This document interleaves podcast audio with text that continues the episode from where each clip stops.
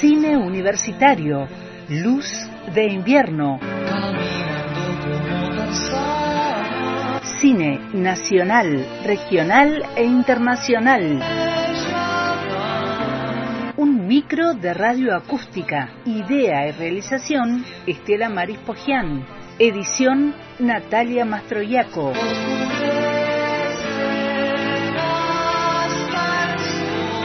Una luz de cine en la tarde de radio acústica por antena libre.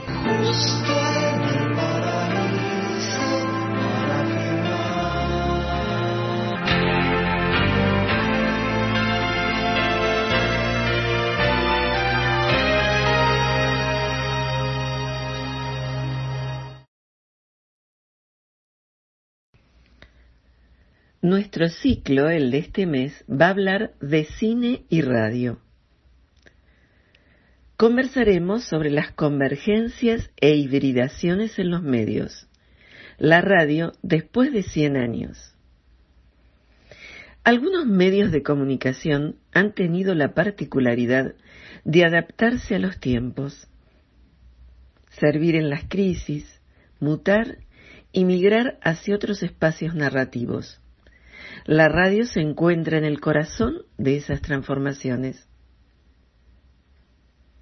En Argentina celebramos recientemente los 100 años del medio. En la tormenta de la crisis, fruto de la pandemia global, las plataformas en streaming, el postcat y otros dispositivos confirmaron lo que venía advirtiendo los ecólogos de los medios. Las hibridaciones e hipermediaciones se afirmaban una vez más. Nuestro recorrido eh, se inicia en los albores del cine eh, nacional vinculado al sonido y vamos a hablar de algunas películas que vinculan mucho el medio radiofónico.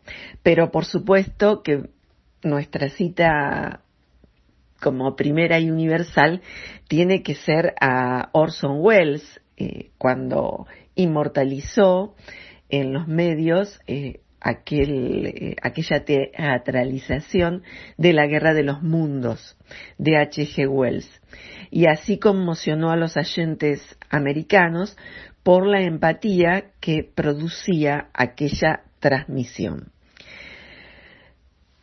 Es eh, importante recordar eh, este, este momento y lo vamos a hacer uniendo un poco esa transmisión y recordándola. ¿Reconoces esta voz?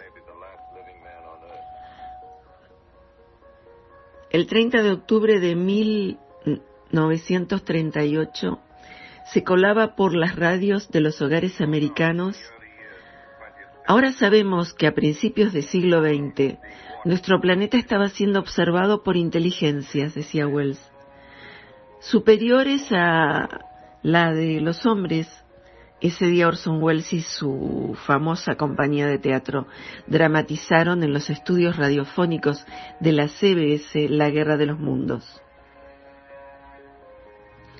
Pero la idea se le fue de las manos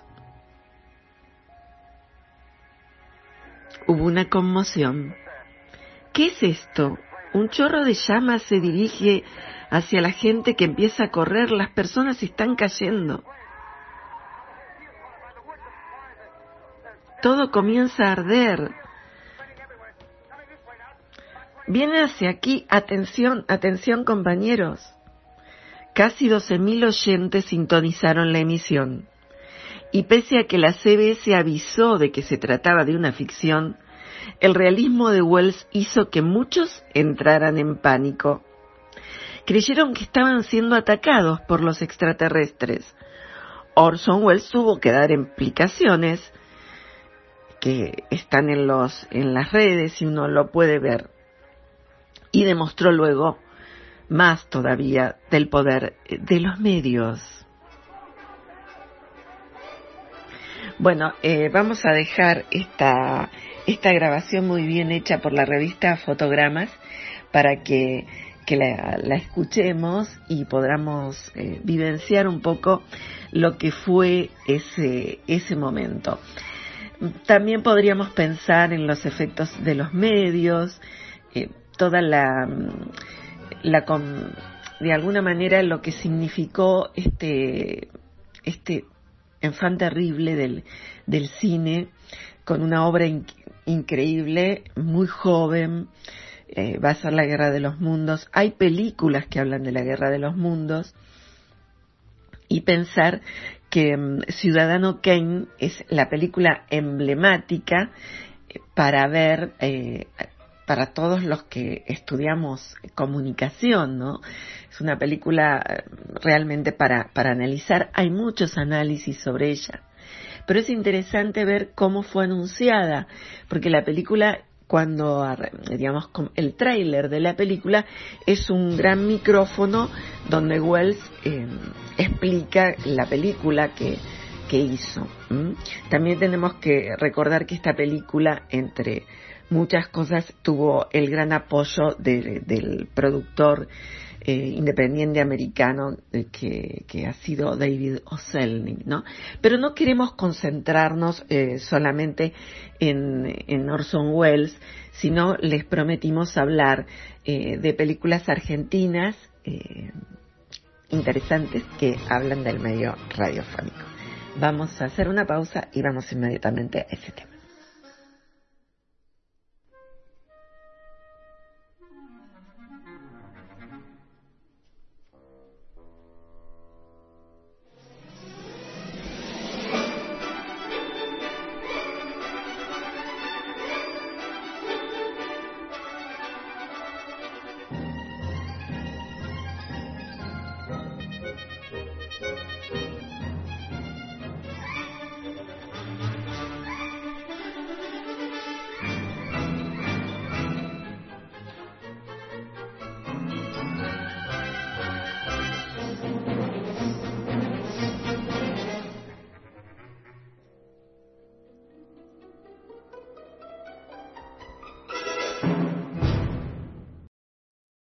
Bueno, vamos a hablar en algún momento de Nini Marshall y la importancia que esta actriz ha tenido para la radio y el cine y cómo aparece citada en un programa eh, de, de, cine, pero como si fuera a la radio. Pero antes, antes de eso, queremos hablar eh, de dos películas que mm, vinculan mucho al medio de forma histórica. Una es del año 34, Ídolos de la Radio, que también se exhibió, em, digamos, en Buenos Aires en el año 1934. Mm, es de Eduardo Morera.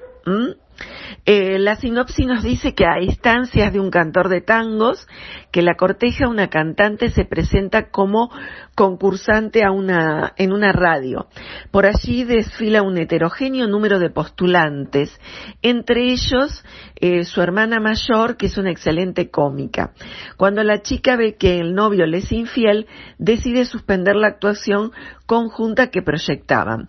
Pero al final, bueno, gracias a los esfuerzos de los amigos y de la familia, se reconcilian. Esta película de Eduardo Morera, como decíamos, es de 1934, la vamos a, dejar para los que les interesa la historia del cine y de la, de, la radio representada. Y el reparto es de Ada Falcón, Ignacio Corsine, Olinda Bozán, Tito Luciardo, Antonio Podestá, bueno, miren qué nombres, ¿no? Pablo Valle, Olga Mom, Mario Fortuna y Eduardo de lavar. Bueno, vale la pena verla, aunque, digamos, no esté, eh, saben que son películas de mucho tiempo y aunque sean restauradas, igualmente eh, tienen su, eh, sus problemas, ¿no? A la hora de visualizarlas. Ídolos de la radio, entonces de Eduardo Morera de 1934. La película es Radio Bar que también es una película en blanco y negro dirigida por Manuel Romero. Sobre su propio guion se estrenó, miren, eh, en un 10 de septiembre de 1936 y tuvo como protagonistas a Gloria Guzmán, Olinda Bozán, Carmen Lamas y la participación de la orquesta típica del vino Bardano, la orquesta de Efraín Orozco de Colombia y eh, dice la de Almirante Jonas de Brasil. La sinopsis nos cuenta acerca de eh, empleados, empleadas de un cabaret que aspiran a ser artistas y tener posibilidades de trabajar en radio. También vamos a dejar el link como de estas dos películas pioneras. Radio Bar, miren que Qué interesante título. Por supuesto, también hay que verlas enmarcadas en su época, ¿no? Em, con los usos amorosos también eh, del momento. Eh, queremos agregar a esto, vamos a irnos eh, más acá en el tiempo y vamos a poner, mm, vamos a poner el link de la transmisión de las jornadas universitarias de la radio de Nuevo Siglo realizadas en modo virtual y que mm, vamos a poner el link para que puedan escuchar, digamos, eh, de nuevo estas jornadas, donde también hay, mm, digamos, representantes eh, de radio eh, de nuestro país y del extranjero. Hay unas citas muy importantes de profesores franceses, de profesoras, estudiantes. Entonces nos gustaría que vieran este trabajo que fue realizado, em, digamos, en la confluencia de varias facultades y que se hizo, se iba a hacer acá digamos, sí, sí, no estaba esta situación de pandemia, pero igualmente de alguna manera se hizo de forma virtual. Eh, lo estuvimos disfrutando las semanas pasadas, pero les vamos a dejar el link para quien la quiera escuchar la jornada completa. Bueno, esto, esto es todo por hoy, ¿no? Vinculamos entonces esas primeras transmisiones eh, con esta, esta factura tan importante de estas jornadas universitarias de la radio del nuevo siglo. Bueno, vamos a tener en las próximas, las próximas presentaciones invitadas e invitados para que nos hablen de radio y cine y cine y radio. Hasta pronto.